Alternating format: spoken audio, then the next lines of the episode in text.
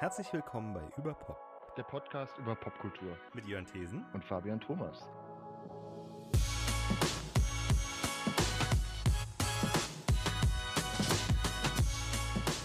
»147. Hallo und herzlich willkommen bei Überpop. In dieser Folge sprechen Fabian und ich, ähm, machen, wir machen einen so einen kleinen Themenmix. Und zwar greifen wir äh, einen Film auf, der aktuell in der ARD-Mediathek läuft, äh, auch wenn das ähm, keine Eigenproduktion der Öffentlich-Rechtlichen ist, sondern ein amerikanischer Spielfilm. Ähm, dann haben wir noch eine Biografie über den äh, Schriftsteller äh, Wolfgang Herrndorf. Und außerdem äh, hat Fabian den Horrorfilm The Last Journey of the Demeter gesehen. Und ich das Buch äh, Devil House, äh, habe das Buch Devil House von John Daniel gelesen. Äh, jetzt geht's los. Also, ähm, du hattest mich angepinkt, dass äh, bei, äh, dass in der ARD-Mediathek das Regiedebüt von Jonah Hill läuft, äh, Mid-90s. Äh, der, den Film hatte ich schon länger auf der Liste ähm, mhm. und äh, mir war so ein bisschen die Lust drauf vergangen, obwohl ich eigentlich schon, äh, ich weiß auch nicht, das ist gar nicht so lange her, weil ich habe in den letzten Wochen konkret drüber nachgedacht, den zu schauen. Ähm, äh, ähm, und ich weiß nicht genau, ob es vielleicht sogar war, weil Jonah Hill negativ äh, die Runde gemacht hat in, in Medien, weil ähm, äh, äh ich möchte die Story nur kurz erzählen. Also es gab einmal, äh, es, es, hauptsächlich ging es darum, dass seine Ex-Freundin ihm äh, vorgeworfen hat, also einfach ein ziemliches Arschloch in der Beziehung gewesen zu sein. Es ging so hauptsächlich darum, dass er furchtbar unsicher und eifersüchtig war und irgendwie ihr Nachrichten auf Instagram geschrieben hat. Äh, also der war mit einer professionellen Surferin zusammen und hat sich darüber beschwert, was für Bilder sie halt eben natürlich in äh, hier äh, Schwimmklamotten und mit äh, attraktiven Surfern zusammen äh, gepostet hat. Und das, äh, da war der wohl furchtbar unsicher und äh, also wie gesagt, kommt nicht besonders sympathisch rüber. Ähm, aber ähm, ich weiß es nicht genau, jetzt, ich kann mich nicht mehr an alle Details erinnern, aber ich fand es hauptsächlich eher peinlich. Ähm, aber auf jeden Fall hat er keine gute Figur gemacht. Äh, aber das ist jetzt für mich kein Grund, den Film jetzt nicht zu gucken. Ähm, und ähm, ich habe dann nochmal nachgelesen und es gab tatsächlich auch noch einen Vorwurf, dass er, ähm, das ist aber auch schon fast 20 Jahre her, oder nee, aber ähm, zumindest mehr als zehn Jahre her, äh, dass er ähm, äh, mit äh, Anfang Mitte 20 eine deutlich jüngere Teenagerin äh, sexuell genötigt haben soll, indem er sie äh, geküsst hat. Das machen ja auch Fußballverbandspräsidenten. Ähm, nicht, dass das in Ordnung ist, ähm, aber ja, auf jeden Fall, das ist schon eher ein problematisches Verhalten, wobei da dann auch noch mal äh, ja, das ist auch wieder so ein He said, he, he said she said Ding. Ähm, aber äh, das sei da mal vorab angemerkt. Ähm, äh, der Film mit 90s, und sorry, ich lass dich auch gleich reden, Fabian. Mhm. Der Film mit 90s hat auch so ein bisschen Kritik rein, eingesteckt, als der rauskam, wegen der, äh, der homophobe, homo, homophoben und äh, frauenfeindlichen oder rassistischen äh, ähm, Schimpfwörter, die drin vorkommen und so, also und so ein bisschen, das sind, ja, da so, äh, so ein bisschen so to Toxic Masculinity unter Teenagern da ja im Endeffekt so, ja, nicht direkt verherrlicht. Also ich finde nämlich nicht, dass es verherrlicht wird. Naja, also, wir kommen rein in den Film. Mid-90s heißt der Film. Und es geht um einen, äh, ich weiß gar nicht, wie jung, aber so 13, 14 maximal, ein, wirklich ein Kind, mhm. ein Knabe, äh, der ähm, ein Knirps auch. Ne? Ja, der stimmt auch sehr klein ist, der, bei, mhm. der mit, mit seinem älteren Bruder und äh, bei seiner alleinerziehenden Mutter aufwächst und äh, dann sich so ähm, äh, mit so Skatern anfreundet und anfängt eben zu skaten und dann so die, ja, die, ähm, was daraus resultiert. Ähm, wie fandst du den Film denn? Äh, ich würde sagen, ich fand den Film äh, sehr nett. er ist angenehm kurz.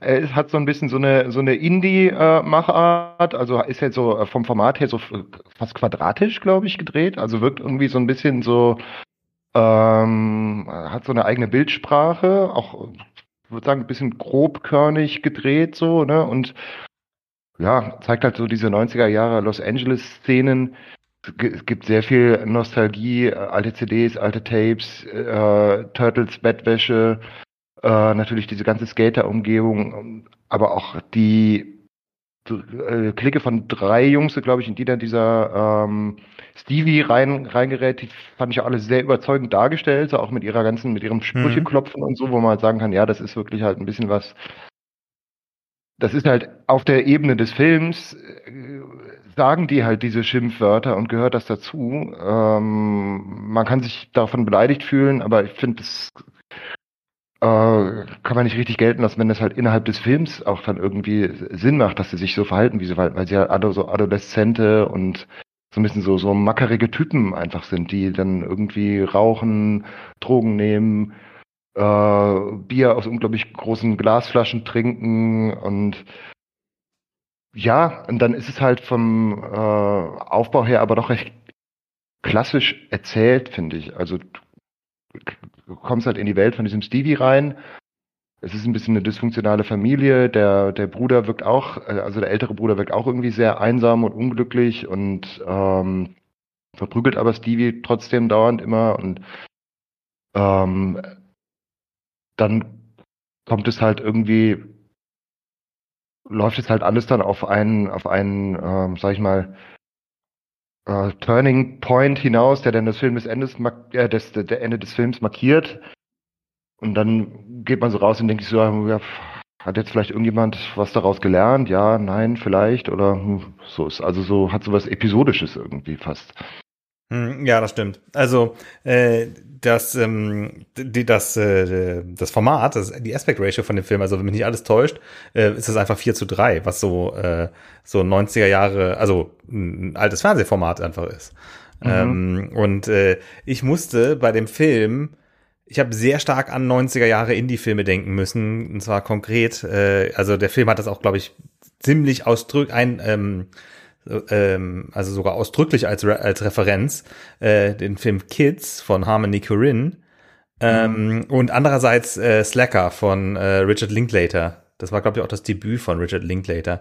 Ähm, was beides so Filme waren, die ich als Teenager in den 90er Jahren gesehen habe. Und äh, in Kids gibt's auch eine Szene mit Skatern und äh, dieses ganze äh, äh, und das ist bei Slacker von, von Linklater noch mehr so, dass du da dieses ähm, äh, das springt so von einer Szene zur nächsten und du hast so dieses, äh, es wird so lose einer Figur gefolgt, dann, dann hat die Figur eine Interaktion mit, mit jemand anderem und dann folgt dann aber die Kamera äh, der nächsten Figur, der nächsten, die nächste Szene und so hast du so, dass, dass das einfach so eine lose verbundene äh, äh, ähm, ähm, Sammlung von Szenen ist mehr als ähm, als dass es eine wirkliche Story ist. Äh, das ist ja. jetzt bei dem Film nicht so krass. Also er hat schon eine Story und ich muss sagen, er hat großes Potenzial. Ich muss sagen, ist das jetzt so äh, eine Offenbarung von Film? Nee, aber äh, äh, der, der, das, der, das, das, ähm, das, das äh, Haupt, der Hauptselling Point für mich ist wirklich so das, wie gut der Film diese, diese diese,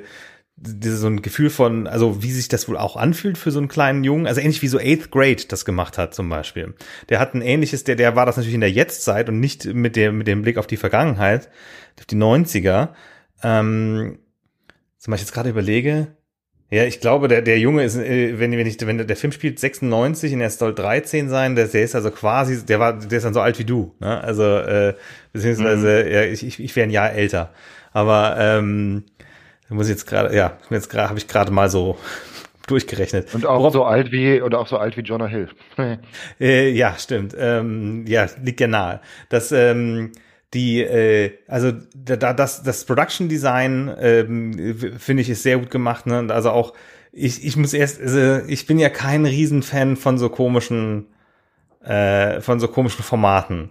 Ich kann es als hier als als ästhetische Entscheidung verstehen, aber als Konsument stört's mich, wenn ich einen Film auf, auf, dem Fernseher gucke und ich bekomme die schwarzen Balken auch noch an den Seiten. Man hat halt einfach schwarzen, schwarze Balken links und rechts. Ne? Ja, genau. äh, wobei, wobei ich aber auch, ich, ich, ich, beschwere mich hauptsächlich, wenn es um Fernsehproduktionen geht, beschwere ich mich, wenn die äh, nur eine flache Aspect Ratio haben als 16 zu 9. Weil ich mir denke, mhm. Äh, das, das, das, das Zuschauererlebnis wird getrübt äh, beim, äh, beim End, Endverbraucher, wenn das fürs Fernsehen produziert ist äh, und du machst dann noch einmal auf, noch mehr auf cinematisch, aber du hast da ja keine breite Leinwand, sondern du hast im Endeffekt einen Fernseher, wo mehr schwarz ist.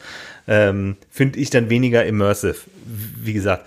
Aber äh, äh, jetzt hier nee, bei dem Film hatte ich das Problem nicht. Äh, wenn auch ein anderes. Lustigerweise habe ich noch überlegt, ach, guckst du den Film auf deinem iPad? Und dann habe ich gedacht so, nee, du willst den Film ja schon, äh, weil auf dem iPad hätte ich ja einen normalen Breitbildfilm im Letterbox mit Balken oben und unten gehabt. Den Film hätte ich aber im Vollbild gucken können, ohne Abstriche. weil das, weil das iPad halt eben auch 4 zu 3 ist. iPad-Format hat. Ja. ja.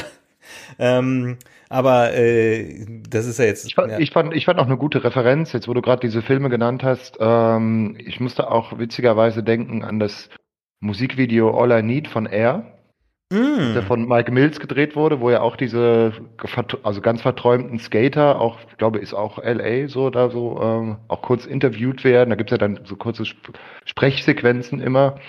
Und das führt uns ja auch gleich so ein bisschen auch zu der Musik, die Ja. in dem Film ja auch eine große Rolle spielt. Also ähm, zum einen Trent Reznor, Atticus Ross, die halt einfach den eine auch wunderbar äh, sphärische äh, Filmmusik da Mhm. äh, komponiert haben, was mich immer, also es beeindruckt mich immer mehr, was äh, die beiden auch, ich glaube zuletzt hatte ich auch erwähnt, Empire of Light, was ja auch ein, ein sehr ruhiger und so 80er Jahre in England spielender äh, Film ist. Also wie, wie, wie breit dieses, dieses musikalische Werk jetzt mittlerweile in Filmen auftritt, wo du denkst, das hat auch nicht im geringsten noch irgendwas mit der Nine Inch Nails Vergangenheit von Trent Reznor oder so zu tun. ne? Das, Mm. das finde ich richtig stark so. Ja, Wobei also in dem sagen, Fall ja könnte man ja sagen, so okay, so 90er Jahre oder so auch die Musik, die dann wiederum in dem Film auch vorkommt, ähm, fand ich auch sehr gut ausgewählt. Also das ist dann natürlich so eine Mischung auch aus sowas, ich glaube, ähm, so, so ein bisschen so Punk, Hardcore am Anfang und dann am Ende eher wird's dann mehr, mehr Hip-Hop. Mhm. Ich habe mir auch echt so teilweise so mit, mit Shazam dann so die Stücke auf äh, äh, äh, äh, rausrecherchiert und aufgeschrieben, um sie mir nochmal anzuhören. So. Ja. Auch ein sehr schöner Song von, den- von den Pixies zum Beispiel. Äh, ja, Wave of Mutilation, das ist gut, ja. Ja. mm. Äh, das ist, glaube ich, auch relativ Also am das, Anfang schon. das fand ich, das fand ich sehr, sehr gut gelungen. Ja. Ähm, ja, und er endet, äh, hat auch äh, gegen Ende dann auch relativ prominent einen Morrissey-Song. Ähm, und Ja, das ähm, habe ich nicht ganz verstanden, ja, aber Ja, das fand ich auch irgendwie, weiß nicht, wie passend ich das fand. Äh, und ähm, also ich muss sagen, dass ich es doch sehr häufig einfach, aber das liegt auch daran, dass ich so viel Nine Inch Nails gehört habe äh, und auch die eher atmosphärischen Instrumentalsachen von Nine Inch Nails, ähm, dass ich dann teilweise einfach so die Wahl der, der Synthesizer und der Effekte und die Kombinationen und auch es gibt so kompositorisch bestimmte Sachen, die Trent Reznor gerne macht, äh, die erkenne ich irgendwie immer mal wieder in seinen ja, Scores stimmt, das stimmt. Man erkennt, man erkennt ihn, er hat eine, eine sehr, einen sehr großen Wiedererkennungswert. Das stimmt auf jeden Fall, Ja. ja. Also das ist auch, Ähm, wobei der Sound witzig. natürlich vollkommen Mhm. anders ist bei Mid-90s als bei, ähm, äh, bei, bei, äh, The Social Network, was ja also der, der erste große, äh, Mhm. das war, glaube ich, die erste Score, die die, die er und Atticus, Ross zusammen gemacht haben. Das hier sind jetzt auch wieder er und Mhm. Atticus, Atticus Ross. Ähm, und ähm, die, die ja inzwischen auch Nine Inch Nails sind. Ne? Das ist ja mittlerweile ist Atticus Ross ja seit, ich weiß nicht, 2017 oder so, ist der offiziell zweites Dauermitglied von Nine Inch Nails. Vorher gab es kein Mhm. anderes Mhm. festes Mhm. Mitglied von Nine Inch Nails. mh. Ähm, der, äh, äh, die die sind aber so krass aktiv. Die haben jetzt auch zuletzt, die haben nicht nur Emp- Empire of Light äh, ähm, den Soundtrack geschrieben, auch für den den neuen ähm, Teenage Mutant Ninja Turtles Zeichentrickfilm. Da ist auch Sound, der, der der Soundtrack von denen. Ähm, Und äh, naja, auf jeden Fall, äh, ich finde es ein bisschen schade, dass, dass das ist gerade mal, wenn du dir das anhörst, das ist äh, gerade mal eine EP oder so von einer Viertelstunde. Das sind vier Stücke. Äh, Das wundert mich, dass er nicht bei mehr bei rumgekommen ist, weil ich hatte das Gefühl, im Film ist noch mehr. Es gibt aber eine hochdramatische Szene, da habe ich gedacht so, oh, das klingt gar nicht wie Trent Reznor, das, aber das klang wie wie äh, Score. Äh, das klingt wie Philip Glass und das ist tatsächlich ein Philip Glass Stück. Also ähm, das ist, äh, es gibt so eine so eine ähm, äh, ich weiß nicht, so gegen die Mitte, Mitte so des Films, die auch mit, ich glaube, ist auch mit viel Zeitlupe gemacht, äh, wo die vor der Polizei wegrennen, die Skater. Mhm. Weißt du, wo die da von diesem äh, Vorplatz Mhm. weggescheucht werden. Äh, Mhm. Und äh, da, da- das, du hast da diese klassischen, also weil Philip Glass hat auch einen sehr ähm, Charakter, meiner Meinung nach charakteristischen äh, äh, äh, Kompositionsstil mit diesem Minimalismus, äh, immer mit diesen äh, ähm, die, diesen, diesen Akkorden, die immer so rauf und runter gehen, rauf und runter, die in so Loops sind, die aber alle Mhm. immer über einen Ton verbunden sind. Das ist so, äh, so ein bisschen dessen Minimal äh, Markenzeichen dessen, dessen, von dessen minimalistischer Komposition. Mhm. Mhm. Was man teilweise auch in, pardon, was man teilweise auch in, in, bei Muse-Stücken oder so hört. Die haben auch ähnlich so Ba- Bassläufe oder so, die so Philip Glass inspiriert sind. Ähm, ja, äh, nee, die Musik fand ich auch, äh, muss ich sagen, sehr stark. Äh, auch die, die Darsteller, das hilft ungemein, äh, dass ähm, äh, vor allen Dingen der, der, der, der äh, Schwarze, der heißt Nakel Smith, der spielt den Ray spielt, der ist tatsächlich ein professioneller Skater, der, äh, der eine Darsteller. Und ich glaube, der, der Olin Prenat, der, der den Charakter namens Fuckshit spielt, ähm, ist selber auch, ist auch ein Skater. Also das, das äh, hat natürlich, macht natürlich dann das Ganze ähm, ein bisschen ähm, authentischer. Glaubwürdiger. Das, ja. Genau, das, das hilft Mhm. ungemein, äh, äh, ja, das, das zu, äh, das, das, stützt, das, das stützt den Film ziemlich, ähm, Mhm. weil, weil auch gerade dieses, dieses, diese, diese, also die Skate-Elemente finde ich auch interessant an dem Film. Äh, oder eine Stärke. Also ich finde so ein bisschen so das Familienleben. Achso, und noch kurz, apropos Familienleben, äh, äh, Kids äh, hat auch äh, eine explizite Hommage ist da drin. Der, der Regisseur Harmony Korine ist nämlich, hat einen Cameo, äh, einen Cameo-Auftritt. Der ist der Mann, der aus dem Schlafzimmer der, der Mutter kommt. Das ist der Regisseur von Kids. Mhm. Ähm, äh, und äh, insofern war das absichtlich. Also das ist durchaus schon so, dass, glaube ich, Jonah Hill sich das auch so ein bisschen im, im Klaren war. Also, wobei mit 90s bei weitem nicht so.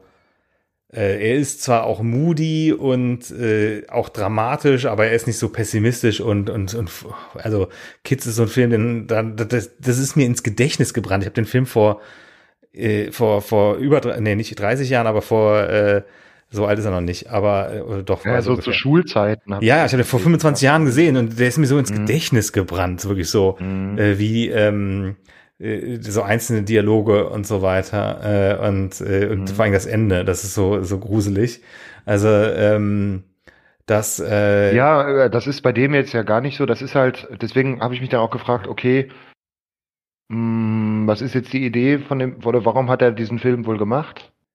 Er wollte einfach so ein Denkmal an diese Zeit setzen, vielleicht. Es ging vielleicht auch irgendwas, was er so ein bisschen auch selbst erlebt hat. Oder äh, es ist einfach so eine Art wie so eine, wie so eine Fingerübung oder so eine Stilübung. So, ich probiere das jetzt mal, so einen Spielfilm zu drehen und suche mir das Thema aus und so. Aber so die richtige Dringlichkeit von dem Film sehe ich dann auch nicht so wiederum. nee, aber ja, ja, also genau, also Hm. auf jeden Fall respektabel. Äh, jetzt die Frage, ich weiß nicht, ob er überhaupt versucht hat, äh, so weil meine, so ein Drehbuch zu schreiben und das ist halt äh, mh, und dann auch so einen Film umzusetzen. Äh, aber eigentlich wären eigentlich die Anzeichen äh, so so von der der Film war auch ein kommerzieller Erfolg, also wer spricht eigentlich wenig dagegen, dass das äh, dass er nicht auch noch mal einen Film hätte machen können. Jetzt seitdem ist jetzt auch schon schon fünf sechs Jahre her, dass der rauskam.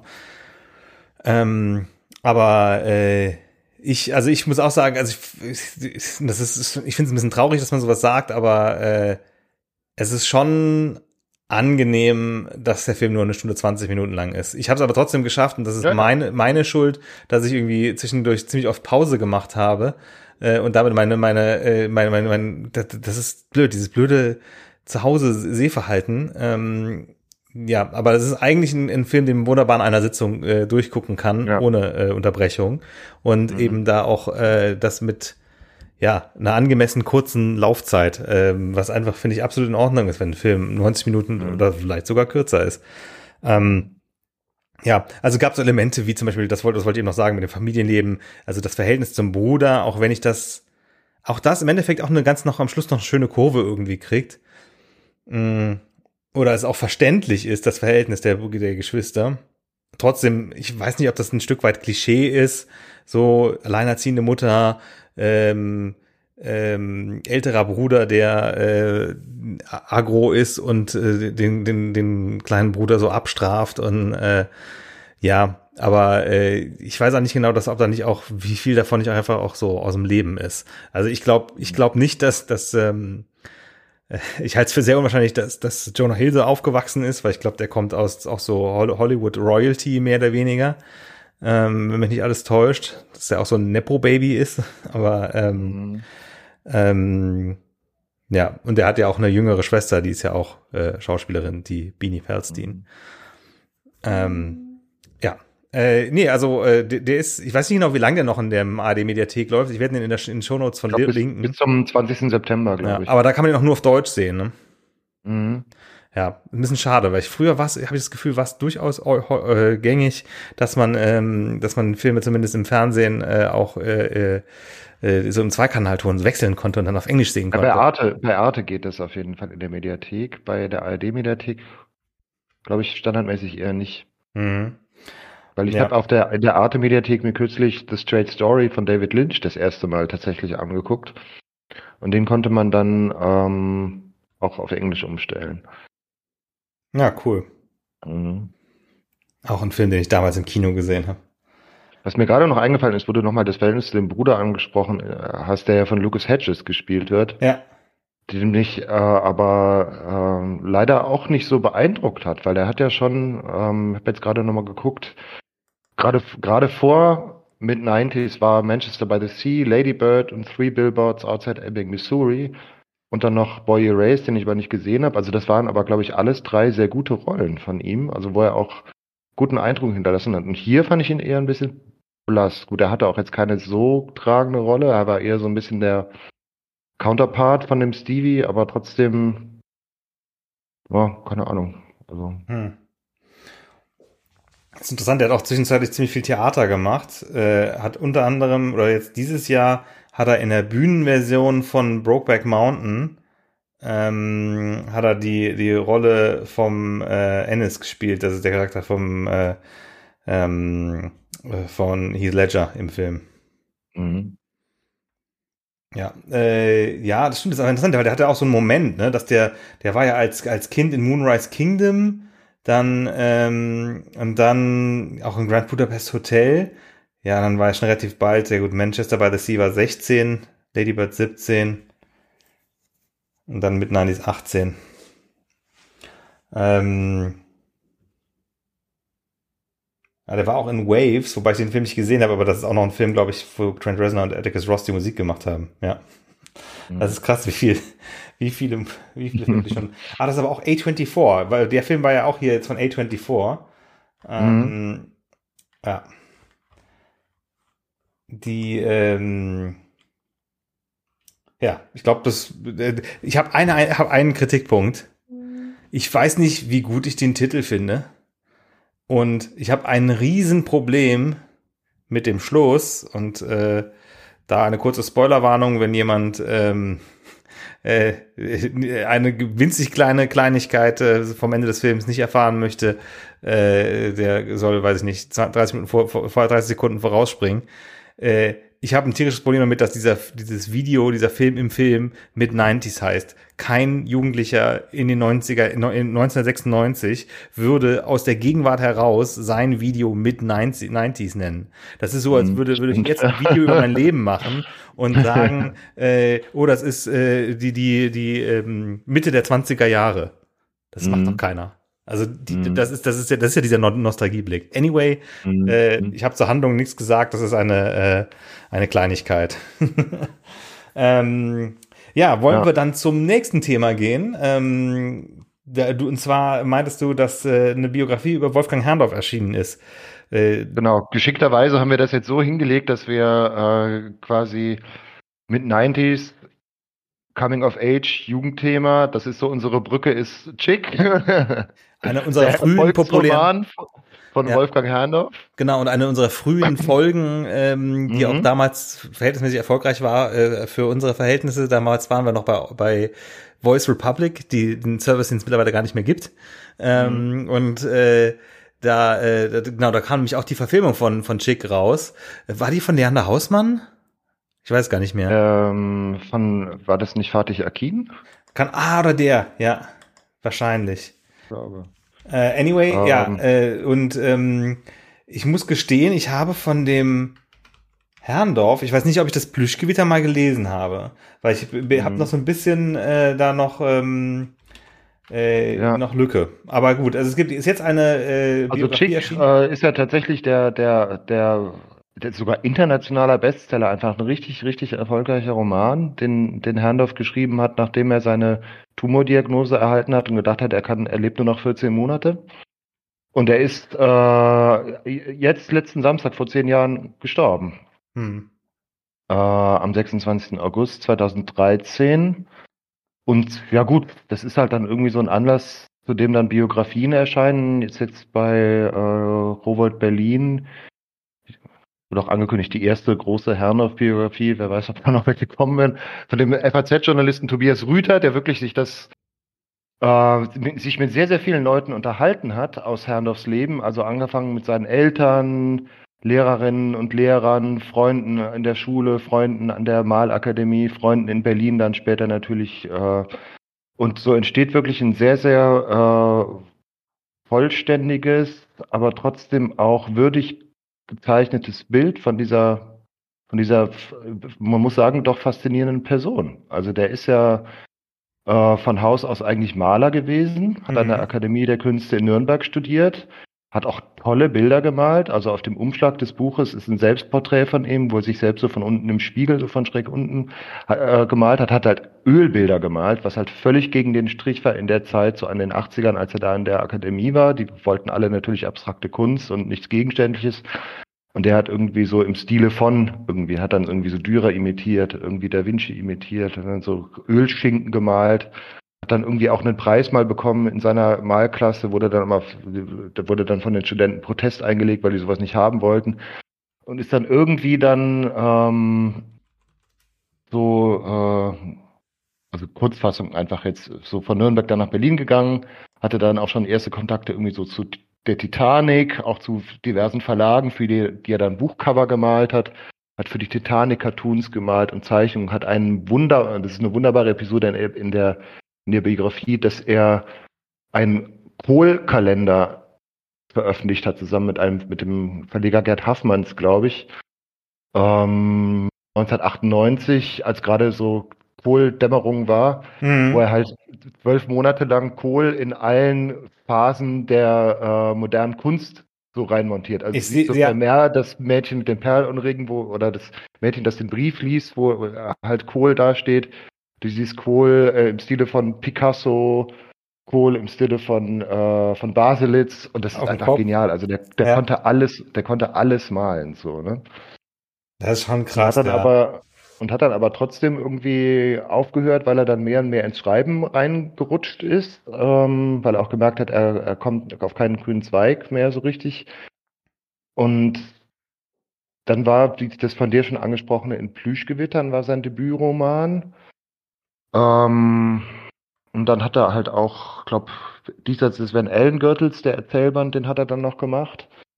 Hat dann aber auch immer so, also war dann auch, was auch ein schöner Teil ist in der Biografie, so in so einer frühen digitalen Bohem auch so aktiv. Also es gibt ein Internetforum, das gibt es auch immer noch, das heißt die höflichen Paparazzi, wo einfach Leute so, eigentlich ist der Ursprung, dass Leute über Promi-Begegnungen so kleine literarische Episoden verfassen und da hat sich aber dann raus so ein ganzer Kreis von Schreiberlingen gebildet, wo auch Herrndorf sehr, sehr aktiv dabei war, die einfach dann online geschrieben haben. Und der war dann auch, sobald es ging, immer dauerhaft online, hat ohne Ende Mails geschrieben, hat dieses, die ganzen neuen Technologien total embraced.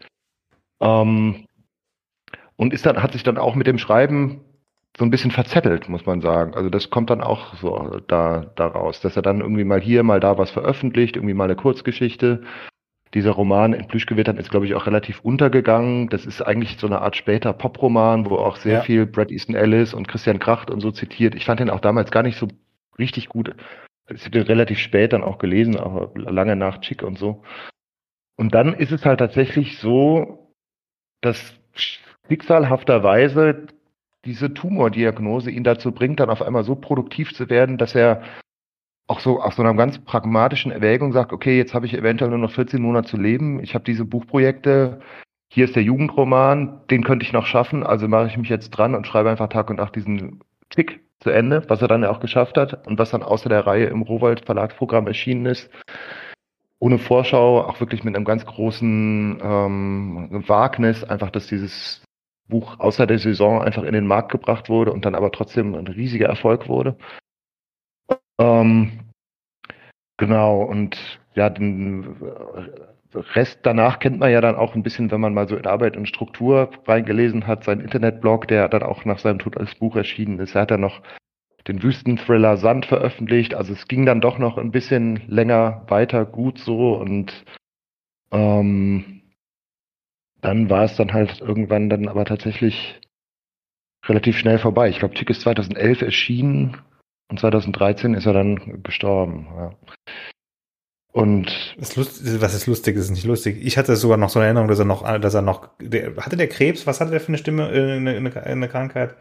Äh, weil, also ein, so ein Hirn, Hirntumor. Ja, also weil ich hatte, hatte, ich war nicht mehr sicher, wie er gestorben ist, aber er hat sich tatsächlich erschossen. Ähm, ja. Und äh, ähm, das war 2013. Ist jetzt, äh, wie du sagtest, 26. August ist jetzt, äh, ja, äh, also zum Zeitpunkt unserer Aufnahme ist das jetzt das zehnjährige, äh, ein paar Tage her. Ähm, genau, und man, man, und man kriegt, man kriegt durch diese Biografie eben wirklich einen guten Einblick in diese Künstlerpersönlichkeit und mm, man hat das Gefühl, dass auch eine große Sympathie von dem, von dem, von dem Autoren gegenüber dem Herrndorf ist und dass man einfach auch nebenbei, also es Aufwachsen in den 70ern so in Norddeutschland bis hin so diese muffige Nürnberger Szene bis hin so 90er, 2000er in Berlin. Man kriegt irgendwie auch so ein bisschen so eine, ja, so eine Art BRD und äh, Berliner Republik-Geschichte so nebenbei geliefert. Also das macht es sehr lesenswert. Hm. Also hat wohl der, der äh, Tobias Rüther hat da wohl ähm, hat da wohl äh, fast zehn Jahre lang dran recherchiert äh, am Buch und ähm, äh, der ist aktuell äh, auch Redakteur bei der FAZ. Der äh, Herrndorf hat auch, der hat, das sieht so aus, wenn ich, weil ich habe so, äh, als jetzt Bilder von ihm gegoogelt habe, ähm, sieht so aus, als wäre der auch regelmäßig im SZ-Magazin mal erschienen eine Zeit lang. Äh, immer mit so, äh, auch so ironischen Bildern, die halt so kunstvoll gemalt waren, aber immer dann irgendwelche ähm, mhm. absurden Situationen dargestellt haben. Mhm. Und diesen Kohl-Kalender, ich bin ziemlich sicher, hat, war der über die Titanic auch dann äh, äh, lanciert? Aber irgendwie habe ich das Gefühl, ich habe das gesehen, ohne das verstanden zu haben damals äh, ähm, als 16-Jähriger oder so. Äh, und, äh, und vor allen Dingen habe ich auch später jetzt die Connection nicht mehr gemacht zu Herrndorf. Ich wusste zwar, dass mhm. der Maler war, aber hab, hatte auch nicht, ich weiß nicht, ob ich auf dem Schirm hatte, als wir damals ja, das, über Chick gesprochen war, haben, dass er auch für die Titanic Sachen mhm. gemacht hat, weil dann hätte ich den auch mhm. schon früher äh, gekannt haben müssen. Also das war im Dunst, also nicht, nicht, nicht im Dunstkreis der Titanic, aber zu derselben Zeit, wo er auch für die Titanic Sachen gemacht hat. Oder mhm, Weil die Titanic ja auch so eine Helmut Kohl-Obsession hatte, deswegen. Äh ja, ja. Und auch äh, ironischerweise, ähm, ich glaube, die haben den im, im Haffmanns Verlag, das ist auch so ein, so ein Verlegertyp, der auch immer alle möglichen Projekte irgendwie so spontan gemacht hat. Ich glaube, wenn ich das jetzt richtig erinnere, ist auch also der Kalender ist sehr gut. Aber es war dann so ein bisschen so schwierig, den zu vermarkten. Genau, obwohl er sich gut verkauft hat, war es schwierig, den im Buchhandel zu vermarkten, weil die Buchhändler haben alle gesagt, wir wollen jetzt nichts mehr von Kohl. Kohl ist irgendwie so over. Ja. Geht uns weg mit dem.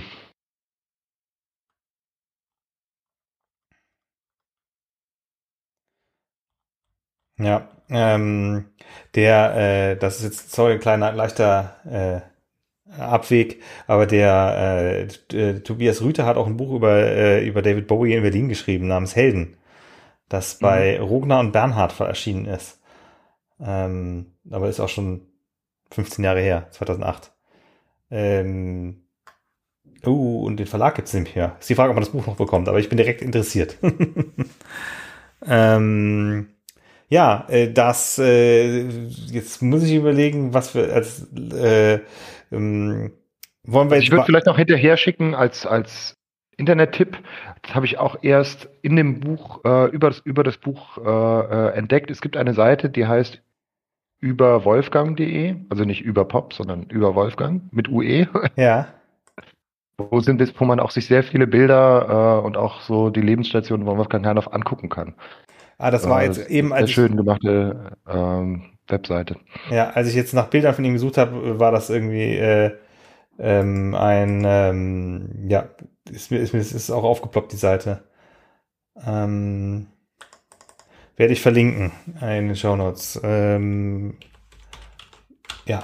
Wollen wir jetzt gerade ähm, noch den Sprung machen zu noch einem anderen Buch oder willst du erst über den Film reden noch? Ähm, nee, mach du mal, mach du mal Buch. Okay. Bleiben wir mal im Medium. Ja, äh, hm. ich muss gestehen, äh, ich habe es nicht gelesen, sondern als Hörbuch gehört. Äh, und zwar den äh, dritten Roman von ähm, John Daniel, dem Sänger der Mountain Goats. Der, ähm, du, ich habe dunkle Erinnerungen, ich weiß nicht, ob du mir, wir da nur so davon gesprochen haben oder ob das schon zu Podcast-Zeiten waren, dass du dessen ersten Roman Wolf in White Van ähm, mhm. Äh, vielleicht hat sie es auch in deinem Blog besprochen, ich weiß es nicht mehr genau. Ähm, aber der hat, der hat zwischendurch noch Universal Harvester rausgebracht, das habe ich jetzt noch nicht gelesen, aber äh, sein neues Buch oder sein letztes Buch, das ist auch schon äh, von Ende letzten Jahr, ähm, heißt Devil House und ähm, das habe ich äh, als Hörbuch gehört, von ihm selbst eingelesen. Ähm, und äh, ich fand's, äh, ich, ich fand's hochinteressant. Was mich so angezogen hat, es äh, kombiniert verschiedene Elemente. Äh, es, es spielt ein bisschen mit dem True Crime Genre, ohne ein True Crime Buch zu sein. Ähm, es äh, hat ähm, äh, und es ähm, hat auch was Nostalgisches, weil das Ganze äh, ähm, dreht sich um eine Geschichte, die in den 80er Jahren äh, passiert ist, in der fiktiven Welt eben des Buchs. Und zwar geht es um einen ähm, ein äh, Schriftsteller, der, der, der True Crime Bücher schreibt, der äh, auf, ähm, auf Empfehlungen von seinem Lektor oder auf, auf, als, äh, auf einen Tipp von seinem Lektor hin sich mit einem Kriminalfall beschäftigt und dafür ein Haus kauft, das leer stand, seitdem darin äh, ein, äh, ein Doppelmord passiert ist. Und dieser Mord äh, war eben äh, in den 80er Jahren und äh, hat so Anklänge von dieser Satanic Panic, weißt du, dass so Leute, die Metal hören mhm. und äh, Dungeons and Dragons spielen, äh, Satanisten sein und gefährlich und so und schwarze Messen halten, Kinder opfern oder Tiere opfern und äh, Kinder schlachten oder sonst irgendwas. Ähm, und äh, das, das, das, äh, und das Ganze dann eben so hat mehrere Erzählebenen. Teilweise hast du äh, so, so eine normale Ich-Erzählung von diesem Schriftsteller, dann aber wechselt das quasi so da rein in praktisch das Buch, das er schreibt. Ähm, und es gibt noch mal so eine andere Binnenerzählung, die meiner Meinung nach so ein bisschen kippt und ich finde, finde also äh, von einem Lektor auch hätte knallhart gestrichen werden können. Da hätte man fast irgendwie, ich weiß nicht, ähm, äh, ein knappes Fünftel oder so das aus dem Buch äh, streichen können. Äh, ich fand es als Hörbuch noch okay, aber äh, ich habe, hab, als ich dann mal so Rezensionen gegoogelt habe von so, es gibt ja weiß Gott was alles für Foren, Goodreads und so ähm, und wie die alle heißen, die äh, ähm, wo eben äh, Leute äh, auch auf Reddit dann geschrieben haben, so, boah, ey, die, die, weil dieser, dieser Part ist so ein bisschen so eine Fantasy oder so Mittelalter-Sagenerzählung, die da mitten reingebaut äh, ist, die so ein bisschen was Allegorisches hat für die, für die, äh, für die Handlung des Buches, aber meiner Meinung nach kaum was ergänzt und nicht gut geschrieben ist. Ähm, mhm. Und äh, das ist wohl auch noch in der Printversion, ist das komplett in Fraktur gesetzt.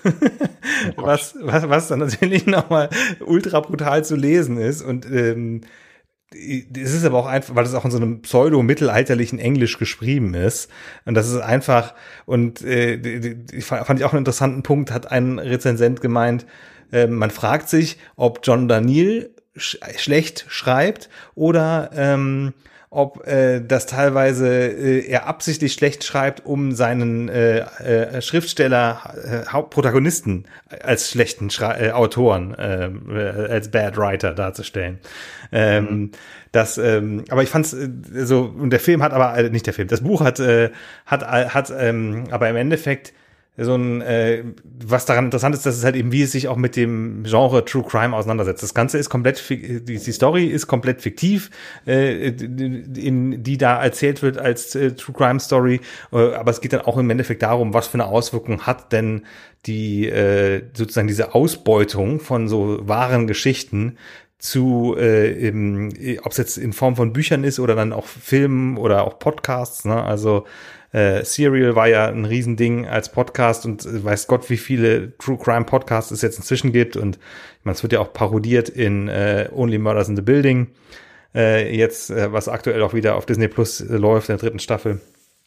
Ähm, und das, das, das Element fand ich dann eigentlich schon noch sehr interessant an dem Buch.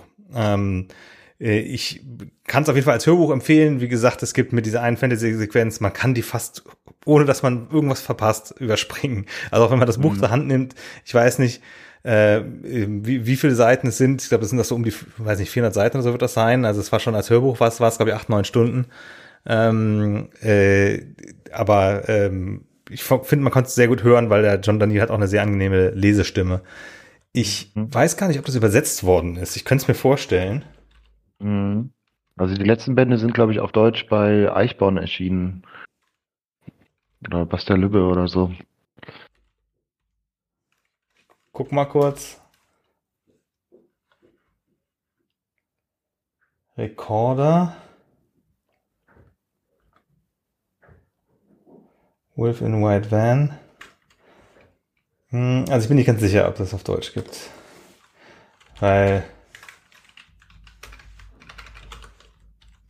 Aber es passt ein bisschen so zu dem, wie ich das Wolf in White Van in Erinnerung habe. Ich weiß auch gar nicht, ob ich das bis heute zu Ende gelesen habe. Das war so eines der Bücher, was ich mir als E-Book auch gekauft habe, als es damals so äh, alle äh, auf einmal E-Books gelesen haben. Und es ist auch sehr weird auf eine Art und Weise. Und auch bei dem zweiten, das ich mir dann als physisches Buch gekauft habe, da geht's dann auch irgendwie so um verfluchte VHS-Kassetten und sowas. Also der hat immer äh, so, so 90er-Nostalgie oder so ein bisschen und Mhm. popkulturelle Referenzen. Und bei dem ersten, das ist auch so ganz komisch, das ist, glaube ich, so ein Typ, der sich das Gesicht zerschossen hat, irgendwie halt so super verunstaltet ist, aber in so einer Brettspielwelt lebt und sich dann mit irgendwie äh, Kindern anfreundet oder so. Also ich fand das auch auf eine Art und Weise richtig unheimlich und auch diese Art oder Mail-Order-Rollenspiele oder oder Ja, ja, das äh, ist, glaube ich, entwickelt so ein Spiel, das ist so ein Mhm. äh, Also das, der hat da schon so eine sehr äh, eigenartige Fantasiewelt, so. Ne? Was ich auch interessant finde, weil das, glaube ich, nichts ist, was jetzt mit, äh, ohne dass ich das jetzt, ohne dass ich jetzt das ge- belegen kann. Ich würde jetzt aber sagen, dass das nichts ist, was bei Mountain, Go Mountain Goats schon so ja, angelegt ist in den Texten, oder? Ist es nicht eher so folky, was die machen? auf jeden Fall, äh, definitiv. Aber der hat auch äh, zum Beispiel dieses ähm, Sa- Satanismus-Ding. Ähm, äh, der, also der ist großer Black Sabbath-Fan und der hat ähm, in dieser Reihe ähm, 33 ein Drittel, weiß nicht, ob du die kennst. Mhm, ja, die, die, die schätze ich sehr, ja. Äh, Mhm. hat der, hat der ähm, äh, den Band geschrieben über Black Sabbath Master of Reality. Mhm. Und, ähm, und das war noch bevor er seinen ersten Roman veröffentlicht hat. Äh, ich, ich glaube, das müssen wir gerade mal schauen, kann es sein, dass äh, das sieht so aus, als wäre nur sein zweiter Roman auf Deutsch erschienen. Äh, der heißt auf Deutsch Recorder. Ähm, und der ist bei Eichborn, da hast du recht. Der 20, nee, Moment, 2017, doch, das kommt hin. Das ist dann, das ist nämlich der, dann der Universal Harvester. Mhm.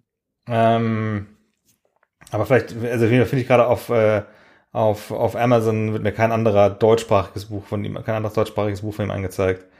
Ähm, das, äh, nee, aber der hat, äh, es gibt eine Band von ihm, von, äh, von, von, nein, es gibt ein Lied von, äh, von Mountain Goats, das heißt The Best Heavy Metal Band Out of Denton.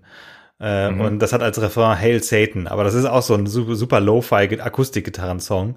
Äh, aber ähm, ich hatte es in unserem Vorgespräch kurz erwähnt, in der Serie, äh, in der Serie Pokerface, die in den USA auf äh, nicht Hulu, sondern auf Peacock läuft äh, und in Deutschland auch äh, auf Sky beziehungsweise Wow ähm, zu sehen war. Da spielt in einer Folge auch ein, ein Mitglied von einer Heavy Metal Band, die von, äh, wo die Frontfrau äh, Chloe Sevigny ist.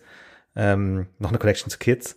Äh, aber äh, und da hat er auch die Songs zugeschrieben. Also der hat schon so immer so einen Metal-Bezug gehabt und äh, auch äh, in den, es gibt auch immer wieder Mountain Goats Songs, wo es auch um sowas wie äh, Rollenspiele gibt. Die haben auch ein, die haben auch ein Konzeptalbum gemacht, komplett über Dungeons and Dragons. Also insofern, das, äh, das ist schon, also die, die Themen seiner Bücher sind jetzt nicht so weit weg auch von, von Elementen Mhm. der Mountain Goats, auch wenn die musikalisch ja. jetzt äh, ja eher so Folk-Rock sind oder sogar Folk-Folk. Mhm. Ähm, Naja, passt ja, äh, das äh, satanische Thema. Oder soll, woll- wolltest du noch was hinzufügen? Nee, nee, ist jetzt eine gute Überleitung. äh, kannst jetzt jetzt zum Film wir- kommen. Gekonnt überleiten zu unserem nächsten Thema, dem Film Last Voyage of the Demeter, den ich vor äh, ja, so zwei Wochen im Kino gesehen habe. Ein Horrorfilm, ein oder ein, ein Gruselfilm, möchte man sagen, der sich des Dracula-Stoffes so ein bisschen bedient. Ähm, und zwar ganz interessant, keine Dracula-Neuverfilmung, sondern nur die Verfilmung eines Kapitels des Romans Dracula von Bram Stoker. Also er nimmt sich nur das eine Kapitel raus, und zwar das, weiß nicht, ob du den Roman mal überhaupt mal gelesen hast, der ist ja auch zusammengesetzt aus ganz, ganz vielen Textmaterialien. Äh, also das ist ganz viel Tagebuch, Mhm. Zeitungsausschnitte, Ja. Ähm, Briefe. So ein bisschen halt Briefroman, ne? Aber äh, wie, mhm. wie kann man das denn sagen? So, so eine Pseudo-Collage quasi. Wie sagt man? Also ja, so, so, so ein kollagierter Text, ja, hm, so, so ein Hybrid, ein bisschen. Ich habe mich aber davor ähm, gedrückt, das zu lesen, weil ich hatte es auf meiner Leseliste für für die für die Magisterprüfung. Ich habe ja Gothic mhm. Fiction und fantastische Literatur äh, habe ich ja äh, kombiniert für Englisch und Deutsch, äh, Germanistik und Amerikanistik ähm, und hatte da Dracula auch mit auf der Liste, hab's aber dann nachher gestrichen und habe nur Frankenstein gelesen. Und Frankenstein mhm. ist ja auch so ein bisschen. Der ist, der ist ja auch äh, literarisch sehr, der ist ja so, der ist ja so verkapselt, ne, wo es dann immer genau, mit so, so, verschiedenen Erzählungen, die immer wieder so. Wo dann am Schluss das Monster selbst erzählt, ja. Genau. Und ähm, Spoiler. ja, ähm, und äh, äh, das ist eigentlich interessant, weil das ist, glaube ich, so ein äh, interessanterweise ist das ein sehr gängiges äh, Stilmittel der fantastischen Literatur. Glaube ich, auch in der deutschsprachigen fantastischen Literatur hat man das oft. Oder vielleicht ist es auch mehr in einer, englischsprachigen, aber dass du oft dass das so Erfahrungsberichte sind. Das sind ja so Sachen, die hat später auch noch ähm, H.P. Lovecraft oft gemacht. Na, dass du dann mhm. so hast, äh, dass ja, du klar, Berichte. Das ist natürlich über ein super, ein super Vehikel, um auch einen unzuverlässigen Erzähler zu installieren oder Authentizitätsmarker ja. zu setzen. Genau, also auch, eine Zuverlässigkeit. Je, je, je unglaubwürdiger ja. das ist, was geschildert wird, desto glaubwürdiger versucht man es dann halt zu machen, indem man es halt möglichst äh, den Anschein von Realismus gibt. So und in dem Fall und also Dracula sowie Frankenstein total moderne Romane, abseits von dem Gruselstoff auf jeden Fall finde ich total unter Wobei ist auch nicht unterschätzt, aber das wissen auch die, die es wissen. Ja, aber, aber der trotzdem, Stoff wurde so oft Man denkt halt immer so, Dracula und Frankenstein ist halt so huhu. Aber das sind einfach sehr gut gearbeitete Bücher. Auch ja. sehr einflussreich natürlich in der Art, äh, wie da diese Bilder gesetzt wurden. Naja, aber jetzt, in dem Fall ist es halt das äh, Logbuch des Kapitäns der Demeter.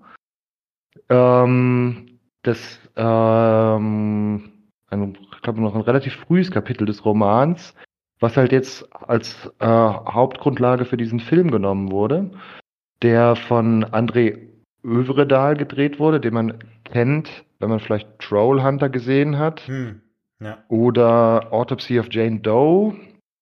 Oder auch Scary Stories to Tell in the Dark, über den wir eventuell auch geredet haben, weiß ich jetzt Kommt gerade bekannt vor. War das so ein Fantasy-Film-Ding hm. auch, ja, ne? Mhm. Und das ist ja so dieses klassische Grusel-Bilderbuch äh, mit diesen schrecklichen Illustrationen, das hat er dann verfilmt. Aber auch eher so mäßig. Also ich hatte da eher so einen mittleren, gemischten Eindruck. Äh, Trollhunter hat mir eigentlich noch am besten gefallen. Also Norweger ist es auch. Ähm, und ähm, die Überfahrt der Demeter ist äh, vom, vom Hafen von Varna, glaube ich, Richtung London. Und der Clou ist halt natürlich, es sind, werden mysteriöse Kisten voller Erde an Bord geladen. Ähm, man weiß nicht genau, äh, wer, der, wer der Absender ist, wer der Empfänger ist, aber die ähm, äh, Bevölkerung, die dann diese Wagen mit der Erde bringt, sagt, wir müssen das jetzt ganz schnell machen, bevor die, äh, bevor die Sonne untergeht und man merkt schon irgendwie, irgendwas ist faul so, ne? Und dann kommt es halt, wie es kommen muss. Ähm, Nosferatu oder der, äh, ich glaube, an einer Stelle sagen sie auch Nosferatu, aber eigentlich ist es ja Dracula jetzt hier, äh, entschlüpft einem seiner, seiner äh, Särge und meuchelt die Bevölkerung nach und nach ab. Äh, bis dann am Schluss ein Geisterschiff dann in London einläuft, also an den, an den, an den Küsten von Dover, glaube ich, und dann ähm, quasi äh, Dracula das, äh, die, die neue Welt oder die moderne Welt erreicht hat. So, das ist, soweit deckt sich das mit dem Romanstoff auch.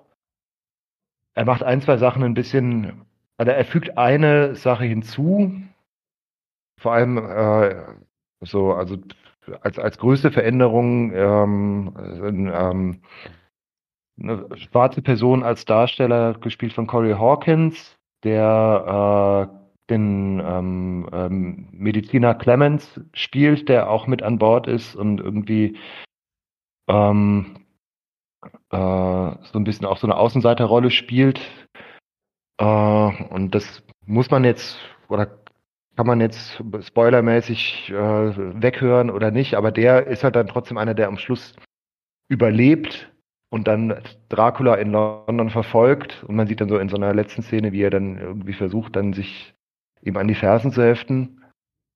Mhm. Wo man meinen könnte, das ist vielleicht eine Sache, äh, er denkt über eine Fortsetzung nach oder so, aber was eigentlich keinen Sinn machen würde, weil dann müsste er irgendwie komplette Dracula da fehlt ja der Kontext. Also komplett neue Dracula-Geschichte schreiben, dass halt irgendwie so ein schwarzer äh, äh, Mr. Clemens irgendwie so in so Van Helsing-Manier dann dem äh, äh, Dracula hinterherjagt.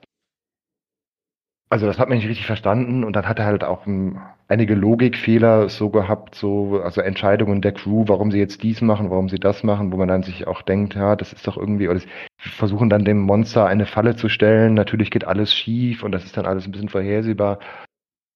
Also es gibt wirklich ein paar gute Jumpscares.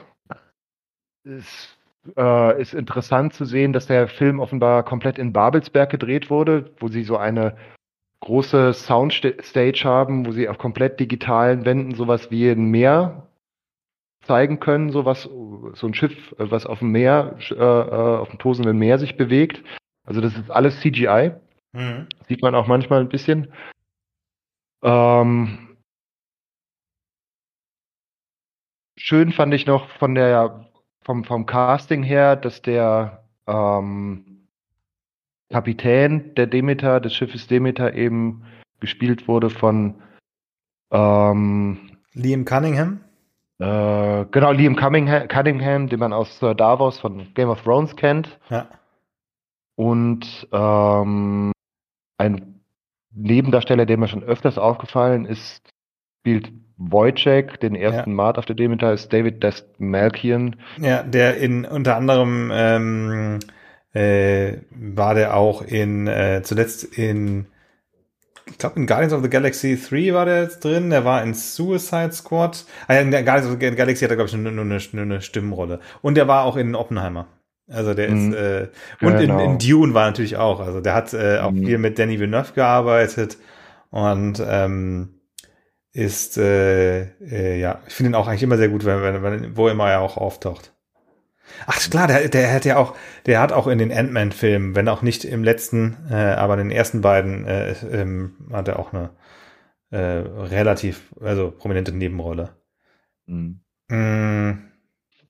Genau, also mein äh, Verdict zu dem Film ist eher so ein bisschen gemischt, merkst du vielleicht auch schon. Mhm. Ist auch, glaube ich, ein ähm, Box-Office-Flop eher gewesen. Also jetzt ging jetzt eher unter so im Sommer auch.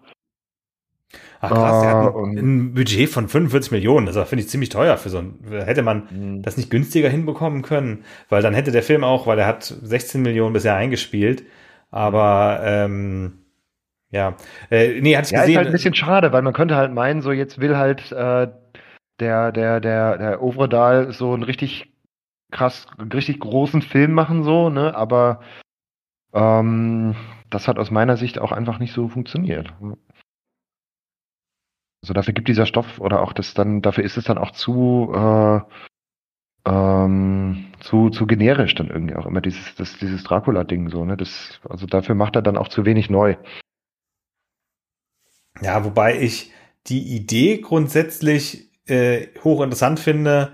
Ähm, äh, die, ich finde die Idee hochinteressant, ähm, äh, so ein Einzelkapitel zu nehmen von einem Roman, das ja auch das ist eben dieses Kapitänslog. Also im, ich vermute mal, dass der Kapitän dann überlegt, lebt in äh, ähm, im Roman ähm, und dann eben mit dem als letzter Überlebender sozusagen mit mit Dracula dann ankommt in in London in England und ähm, die äh, die Idee finde ich an sich eine gute äh, eine gute, dass man so so ein eher nebensächliches Kapitel, weil weil ich weiß nicht genau der Dracula-Stoff ist jetzt schon so oft äh, ausgenutzt worden, für äh, adaptiert worden. Äh, zuletzt, da haben wir auch mal drüber gesprochen, das ist auch schon ein paar Jahre her, äh, in dieser ähm, äh, es gab doch diese Net Netflix äh, äh, Miniseries ähm, ja, ja. Von Stephen Moffat und Mark Gatiss, das war 2020, das ist auch schon drei Jahre mhm. her. Äh, die ich ähm, so richtig schlecht oder, fand, aber oder, ja. wo, der, wo der Dracula so, so eher so, so, so sexy ist, so, ne? Ja. Ähm, es ist halt faszinierend, was man aus diesem Stoff alles machen kann, so, ne? Weil hier ist es ganz klar, äh, der, der Nosferatu Dracula halt eben, also der sieht auch sehr monströs aus. Ähm, Also ist schon sehr auch zu einem Monster, wird auch zu einem CGI-Monster sehr stark gemacht, aber ist eindeutig so, hat die Züge von diesem Nosferatu, wie man ihn halt auch den ganzen Nosferatu-Dingen so kennt und dann dieser Dracula so als der Edelmann und so, das ist ja auch nochmal ein ganz anderer. So, der immer dann so mit einem schwarzen Umhang und sich dann in eine Fledermaus verwandelt und so, das ist ja, also, so eine riesige Spannbreite, wie so Dracula erzählt werden kann auch. Ne? Ja. Äh, jetzt weiß ich gerade gar nicht mehr, ich kann dir, kann dir nicht sagen, ob der Stoff in, äh, in, ähm, ob, ob das, äh, die, die, die, die Serie ob das die, die Handlung in die Gegenwart ver ver ver versetzt hat oder nicht? Nee, hat es glaube ich nicht, ne? Aber er hat glaube ich am hat, hat nachher so, ach so, ich glaube, ja, ach so, ich habe es nicht so weit geguckt, weil ich habe das danach nur gelesen, weil ich habe nach dem ersten Teil von dieser Stephen Moffat Miniseries auf Netflix habe ich aufgehört, weil ich, weil, weil, weil, ich, weil ich das schon so nervig fand. Äh, ich glaube, wenn ich es richtig erinnere, die reisen da auch, also es spielt einfach zu verschiedenen Jahrhunderten auch. Ja, genau, der letzte Teil ist dann irgendwie in der mehr oder weniger in Gegenwart auf jeden Fall äh, mhm. irgendwie mehr als 100 Jahre später. Mhm. Genau. Und dann geht es dann um eine Nachfahrin von Van Helsing und so. Ach, ich weiß es nicht. Hm. Ist Van Helsing eigentlich eine Figur aus, aus dem Roman? Ja, ja, der ist auch okay. im Roman schon. Ja, da war ich mhm. jetzt nicht sicher. Ob das nicht irgendwie sowas war, was womöglich später erst äh, mhm. ähm, zu erfunden worden ist. Ja. Ähm, ich habe mir tatsächlich dann nach diesem äh, Erlebnis, äh, weil ich irgendwie nochmal so auf, auf Nosferatu und so geeicht war, nochmal angefangen, den Original Nosferatu von, von Friedrich Murnau zu gucken, von 1922, mhm. was einfach ein, nach wie vor ein richtig guter und richtig unheimlicher Film ist. Und dann habe ich auch zum ersten Mal, ähm, aber auch nur so zur Hälfte gestreamt, Shadow of the Vampire. Den, oh, den habe ich damals gesehen, dass der raus und, und Willem Dafoe mitspielen und so, ne, wo es halt darum geht, dass halt die Dreharbeiten von Nosferatu gezeigt werden, wo äh, dieser auch Max Schreck, der wohl auch ein geiler Name einfach auch, der aber auch ein bisschen so eine komische Aura äh, gehabt haben muss, auch in echt, aber der mhm. in dem Fall dann wirklich äh, ja ein echter Vampir ist. Ne? Was ich eine, damals schon eine super Idee für einen Film fand, äh, äh, mhm. das zu machen. Ähm, da ist es äh, ähm, Willem Dafoe, der den spielt? Oder nee, äh in Shadow of the Vampire? Das war, äh, weiß ich jetzt gerade nicht mehr. Ähm, ja. Ähm, ja. Willem Dafoe als Max Schreck. Äh, ah, ja, doch, John Malkovich spielt den, den Monau. Ähm, ähm, Eddie Izzard spielt da auch mit. Und Udo Kier. Ja, äh, ja, äh, wird jetzt nicht auch noch mal ein Nosferatu Remake gemacht? Ähm, Ach, ja, das ist ja lustig. Ja, es, es, gibt ja natürlich die äh, auch eins zu eins Neuverfilmung von Nosferatu von, von Werner Herzog, wo Klaus Kinski den Nosferatu spielt. Ja. Das habe ich mir einmal angeguckt, aber dann hat es auch gereicht, weil es wirklich, der ist fast ein bisschen langweilig auch, auch weil dann Klaus Kinski nicht zur vollen Form auch wirklich aufläuft, der ja auch äh, der der der Nosferatu oder oder oder äh, Graf Orlok ist ja auch eher so ein so, so, so ein bedächtiger Charakter und so. Also der, ist, der hat keine Chance auszuflippen, der Kinski. und das ist von ja. Werner Herzog auch ausdrücklich so als, äh, als Ehrerbietung an den Murnau ge gewesen. Ähm, und so glaube ich, auch ähnlich zumindest macht es jetzt ja ähm, Robert Eggers auch mit Nosferatu, was gerade in der Post-Production ist, der 2024 mhm. frühestens ins Kino kommen soll. Da bin ich sehr gespannt drauf. Ah, gut, Eggers ist natürlich, äh, das ist doch der, der Lighthouse und The Village gemacht hat und so. Genau. Mhm. Ja, das könnte natürlich passen. Ähm, äh, ähm, interessant ist, dass wohl in, äh, im, im Herzog äh, Nosferatu Jetzt müssen wir mal kurz schauen.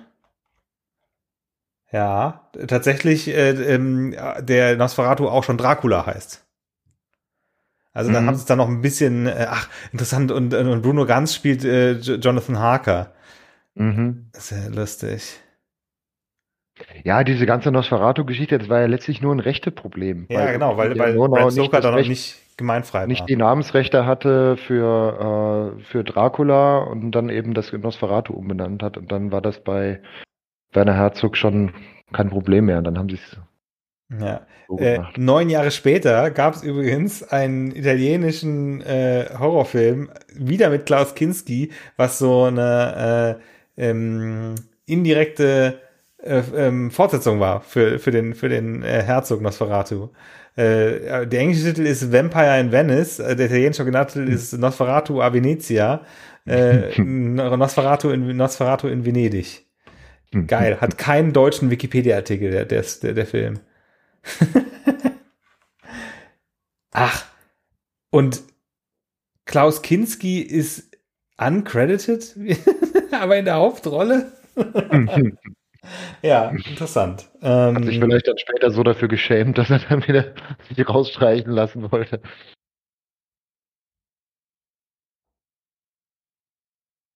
Ähm, ja, also der Film hat auf jeden Fall auch eine sehr bewegte Geschichte. Vielleicht auch was, worüber man irgendwann mal einen Film machen könnte.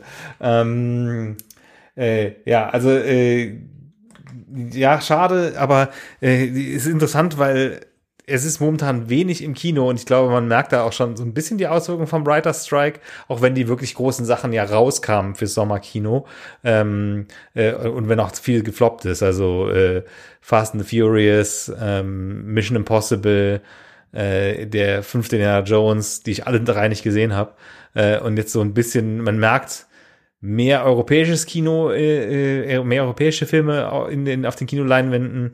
Ähm, und ansonsten so ein bisschen merkt man, so dass Hollywood auch äh, so den Ramsch rausbringt. Ich war jetzt, ich habe eben, und das, das war wirklich ein sehr seltsames Erlebnis, ähm, weil gefühlt der, äh, der zweite ähm, Kenneth Brenner Poirot-Film gerade erst rauskam, obwohl das jetzt auch schon zwei, drei Jahre ist, der war ja schon, das war ja ich glaube, also hier der, der ähm, Tod auf dem Nil, Death on the Nile, äh, der ja äh, auch, glaube ich, ziemlich untergegangen ist. Ich habe den auch bis heute noch nicht gesehen. Aber ähm, es gibt jetzt noch einen. Ich habe und zwar habe ich ihn als Poster auf einer Litfaßsäule gesehen und mir gedacht so, wow, so erfahre ich, dass es diesen Film überhaupt gibt. Ähm, also ich gehe zumindest mal schwer davon aus, weil es sah wieder aus so, also es hieß irgendwas mit Venedig. Ich, war, ich kenne mich jetzt nicht mit Agatha Christie so aus, dass ich jetzt weiß. Ähm, äh, wie die Story richtig heißt. Ähm, Augenblick.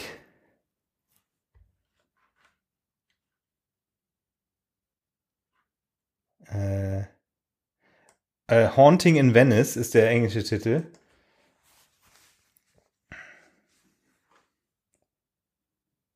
Aber ist, das ist interessant. Ja, hm. der hat noch keinen Wikipedia-Artikel ähm, ist für Mitte September angekündigt. Der soll schon in zwei Wochen ins Kino kommen. Der wird ja dann auch, äh, und der hat dann auch wieder so eine, äh, so, so einen riesen Cast. Ähm, also hat er doch hat mittlerweile einen, einen eigenen Wikipedia-Artikel. Wie heißt der denn auf Deutsch? Weil ich hatte wahrscheinlich auch. Alter, der heißt auf Deutsch A Haunting in Venice. Nachdem der erste Film äh, Mord im Orient Express und der zweite Film Tod auf dem Nil heißt. Und wie heißt der dritte Film? Haunting in Venice. Sag mal, ich habe ja nichts dagegen, dass die Titel im Original belassen, wenn ihr es übersetzt. Aber warum so inkonsequent? Naja, vielleicht, hm. weil die Romanvorlage die Schneewittchen-Party auf Deutsch heißt. hm. Ja. Na, jetzt sind wir ja ganz schön abgedriftet. Ja, nee, aber nee, aber worauf ich eigentlich, ich wollte eigentlich drüber sprechen, dass ich so ein bisschen das Gefühl habe, man merkt schon äh, die, äh, die Durststrecke, die wir jetzt erleben werden im Kino, was amerikanisches mhm. Kino angeht. Äh, ja, das auch wird wahrscheinlich erst noch schlimmer Kino. werden, ne? weil vieles ist ja natürlich mit langem Vorlauf fertig gemacht und ähm, die Produktionen, die jetzt gerade ähm, on hold sind, die, das wird uns dann äh, nächstes Jahr äh, blühen wahrscheinlich ja. noch. Es gab ja schon lang, lange gerüchteweise, äh, dass, ähm, dass das Dune 2 äh, verschoben werden würde. Aber mhm. das ist mittlerweile, äh, mittlerweile offiziell, dass es erst nächstes Jahr rauskommt. Ähm, mhm. Aber der es gibt einen neuen Fincher-Film, der dann wahrscheinlich bei Netflix rauskommt vielleicht auch noch im Kino. Dann diese, dieser Scorsese-Film mit, der, mit den Native Americans, The Killers, Killers of the Flower Moon. Gott, vier Stunden. Aber sah der Trailer sah, sah nicht schlecht aus. Ähm, und ah, es gibt auch so ein komisches, ein historischen Historienschinken mit John, Johnny Depp als Ludwig der 15. Äh, äh, Jeanne du Barry. Äh, mhm. Hab ich auch gedacht so, okay, wer will das denn sehen? Mhm. Ähm, äh, Killers of the äh, Flower Moon ist für Oktober angekündigt. Dann gibt gibt's einen äh, Hunger Games äh, Prequel Ridley, ach Gott, ein, ein Napoleon-Film von Ridley Scott. Mhm. Äh, und für Dezember ist ein neuer Wim Wenders angekündigt. Und in dem Napoleon-Film spielt Joaquin Phoenix äh, Napoleon. Okay. Na ja, gut, andererseits habe ich jetzt Napoleon auch noch nicht oft als, äh, als Film gesehen. Insofern, mhm.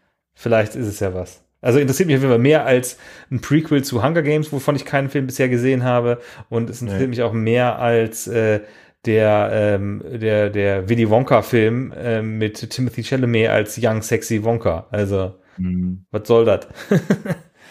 ähm, ja, auch, auch bei Dune 2 bin ich so ein bisschen ähm, unentschieden, weil ich auch den ersten so sehr länglich fand. Also. ja, also ich muss sagen, ich habe mich nicht gelangweilt, auch wenn er wirklich so überbordend lang war. Also, mhm. äh, ja. Äh, den werde ich mir, werd ich mir ja, den zweiten schon angucken. Ja.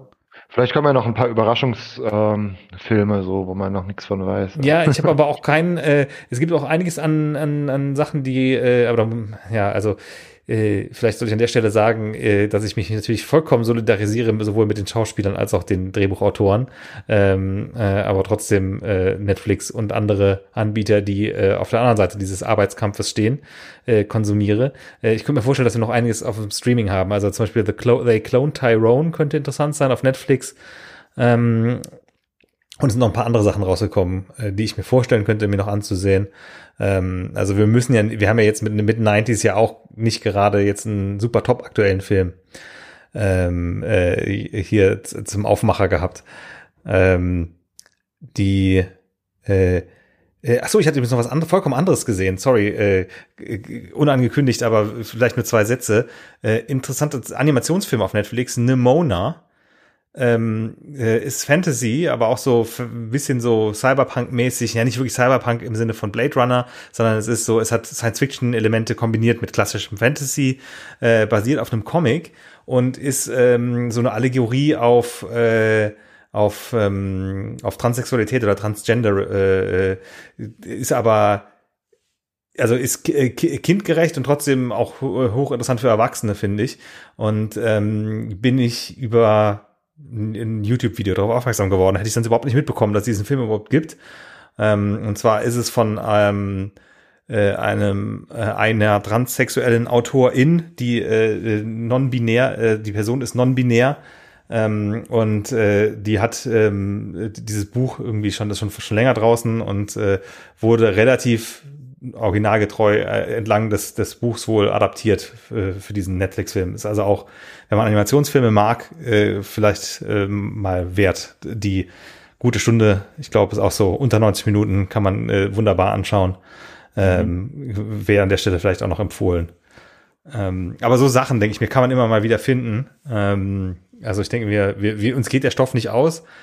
Und ich würde, glaube ich, auch sonst gerne anpeilen, das können wir vielleicht mal uns vorbereiten durch, äh, durch, durch, durch, durch, durch äh, Musik hören, ähm, dass wir äh, äh, die Oasis-Folge angehen.